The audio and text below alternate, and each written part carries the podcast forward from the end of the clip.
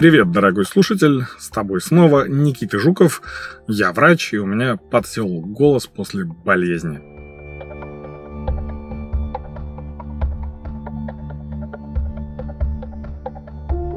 А сегодня я расскажу тебе про другую хворь. На этот раз дерматологическую. Розация или розовые угри. Распространенное, но плохо изученное заболевание кожи лица – по оценкам, им страдают около 415 миллионов людей во всем мире, и большинство из них даже не подозревают об этом.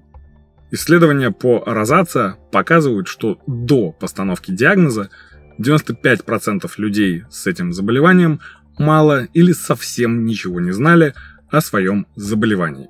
Не надо так, и не удивляйтесь, если увидите симптомы далее у себя. Будем сегодня исправляться и самообразовываться, а то мало ли что. Розация – это хроническое заболевание, которое периодически обостряется, а затем стихает. И так по кругу. Проявляется в виде покраснения кожи лица и красных пугорков на щеках, носу, подбородке, лбу или веках, которые можно спутать с прыщами. Считается, что обладатели светлой кожи – склонные к покраснениям и легко сгорающие на солнце, в зоне риска. Основная возрастная категория, страдающая от розация, все, кому за 30. Женщины болеют чаще мужчин. У детей розовая хворь встречается редко. Причина, как и почти всегда в медицине, остается неизвестной. Но на сегодняшний день исследователи примерно нащупали механизмы, которые приводят к развитию заболевания.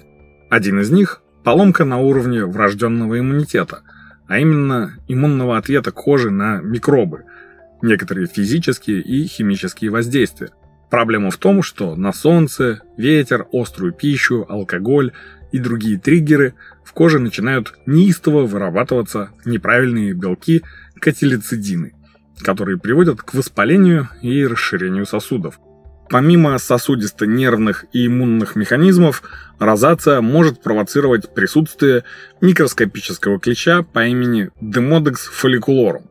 Этот клещ – нормальный обитатель кожи человека, но исследования говорят, что на коже пациентов с розация их живет гораздо больше обычного. Также в розация пытались обвинить и других братьев наших меньших. Например, многим желудкам известную хеликобактер пилори – но, увы, большой метаанализ 14 обсервационных исследований не выявил значимой связи между инфекцией хеликобактером и розация, а также влияние уничтожающей хеликобактер терапии на улучшение кожных симптомов. В нескольких исследованиях с розация были замешаны кожный стафилококк, хламидии и бактерии тонкой кишки, но их роль нам еще только предстоит узнать как выглядит розация и как же понять, что это оно. Розация может сильно отличаться у разных людей, но общие черты, конечно же, есть. Во-первых, локализация. Розация поражает щеки, нос, подбородок, лоб или веки. В редких случаях поражается передняя поверхность шеи и зона декольте. Во-вторых, симптомы будут, так сказать, налицо. Стойкое покраснение, напоминающее румянец или солнечный ожог, который не проходит. Самый характерный признак. Мелкие, видимые кровеносные сосуды на щеках и переносице, или телеангиэктазии, если на заумном. Ощущение покалывания, тепла или жжения в участках покраснения кожи. Выпуклые красные шишки с гноем или без него.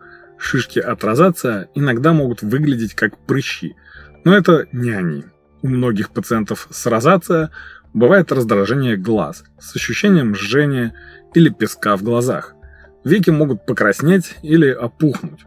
Может присутствовать утолщение кожи. Кожа утолщается из-за избытка тканей, чаще всего это происходит на носу. При тяжелом течении заболевания может появиться красный, опухший и округлый нос. Такое состояние называется ринофима. Он не только неэстетично выглядит, но и мешает носовому дыханию. Факторы, провоцирующие появление розация, можно разделить на два типа – внешние и внутренние. К внешним факторам относятся следующие. злоупотребление острой пищей, употребление очень горячих напитков, химические пилинги и ультрафиолетовое облучение, а также применение препаратов с кортикостероидами, мазей с агрессивными компонентами, воздействие сильного ветра и температур на кожу, злоупотребление алкоголем. К внутренним же факторам относятся разного рода заболевания, например, эндокринные патологии и нарушения в работе иммунной системы, а также дискутируется роль нарушений в желудочно-кишечном тракте. При этом развитие розация можно замедлить. Это важно не только с эстетической точки зрения, но также с целью предупредить последствия заболевания. Правильный уход за кожей и грамотная профилактика станут лучшим решением в борьбе с розацией. Умывайтесь теплой водой, комфортной для вашей кожи. Обязательно используйте кремы с SPF фильтром не ниже 30. Исключите длительную и интенсивную физическую активность. А еще помните о диете. В рационе не должно быть острой, излишне соленой и копченой еды.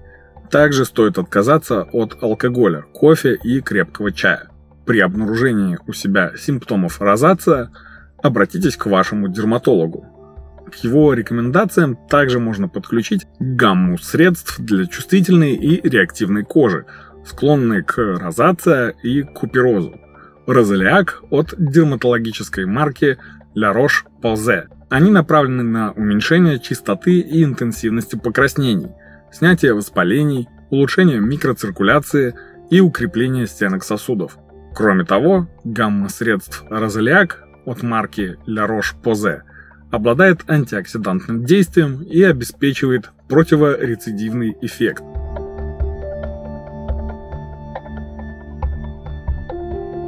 Особенность заболевания в том, что оно протекает с периодами обострения и ремиссии.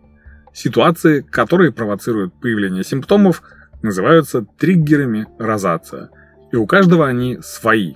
Хотя список потенциальных триггеров может показаться бесконечным, опрос тысячи пациентов с розация показал, что наиболее распространенными были следующие. Пребывание на солнце – 81% эмоциональный стресс и некоторые другие чувства. Гнев, ярость, смущение. 79%. Жаркая погода 75%. Ветер 57%. Тяжелая физическая нагрузка 56%. Алкоголь 52%. Горячая ванна, баня, сауна 51%. Холодная погода 46%. Острая еда 45%. Горячие напитки 36%. В общем, практически все радости нашей жизни. Как же устанавливают диагноз? Дерматолог ставит диагноз после сбора жалоб и осмотра. Этого достаточно. Подозреваете у себя розация, идите сразу к врачу-дерматологу. Как ухаживать за кожей с розация на ежедневной основе, нам рассказал врач-дерматовенеролог, эксперт марки La Roche-Posay Александр Прокофьев. В основе развития розация – лежит изменение тонуса сосудов кожи, поэтому важно грамотно ухаживать за кожей, склонной к покраснениям. Очищение кожи должно быть щадящим. Средства для умывания не должны пересушивать и раздражать кожу. Откажитесь от мыла и эфирных масел. Используйте специальные очищающие средства для кожи, склонной к покраснениям. Кремы не должны быть очень жирными, чтобы не создавать парниковый эффект на коже и не закупоривать поры. Обязательно используйте солнцезащитные средства. При умывании используйте теплую воду. Горячая вода расширяет сосуды. Также отрицательно сказываются бани и сауны. Противопоказаны спиртосодержащие средства. Протирание льдом, ингаляции, распаривание кожи, вакуумный массаж лица. Избегайте использования скрабов и щеток. Они травмируют хрупкую кожу. Если кожа склонна к покраснениям и розация – то использование специальных средств ухода может помочь осуществить профилактику обострений, а также сочетается с назначенным дерматологом лечением. В средствах ухода за такой кожей сделан акцент на ингредиенты, которые способствуют укреплению сосудистой стенки, а также увлажняют кожу и возвращают ей комфорт. Конечно, ищите в составах кремов витамины К, С, ПП – они стимулируют микроциркуляцию, укрепляют сосудистую стенку, повышают тонность и эластичность сосудов. Помимо витаминов, ряд веществ оказывает такие же благоприятные действия на капилляры в коже. Рутин, эсцин, амбофенол, битулин, экстракт конского каштана. Также, кроме сосудистых ингредиентов, в составе должны присутствовать успокаивающие и противовоспалительные компоненты. Неоцинамид, нейросинсин, алантаин, пантенол, экстракты трав. На сегодняшний день розация, к сожалению, нельзя вылечить, но можно контролировать симптомы и предотвращать обострение. Для этого есть разные лекарства и изменения в образе жизни. Поскольку симптомы и проявления розация у всех разные, лечение подбирается врачом индивидуально.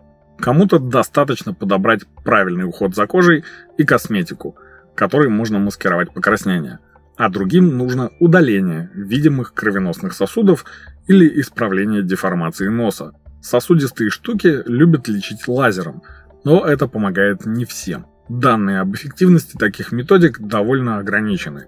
Лекарства могут выпускаться в виде гелей, кремов или лосьонов, которые нужно наносить на кожу, или в виде таблеток, которые нужно глотать. Вероятно, лечение потребует времени и терпения. Розация легкой и средней степени лечат местными средствами – метронидозолом, азолаиновой кислотой или однопроцентным кремом с ивермектином.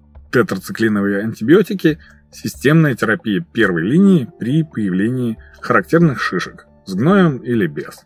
Пациентам с тяжелыми проявлениями розация может помочь лечение пероральными ретиноидами. Контролировать симптомы и минимизировать обострение помогает знание триггеров.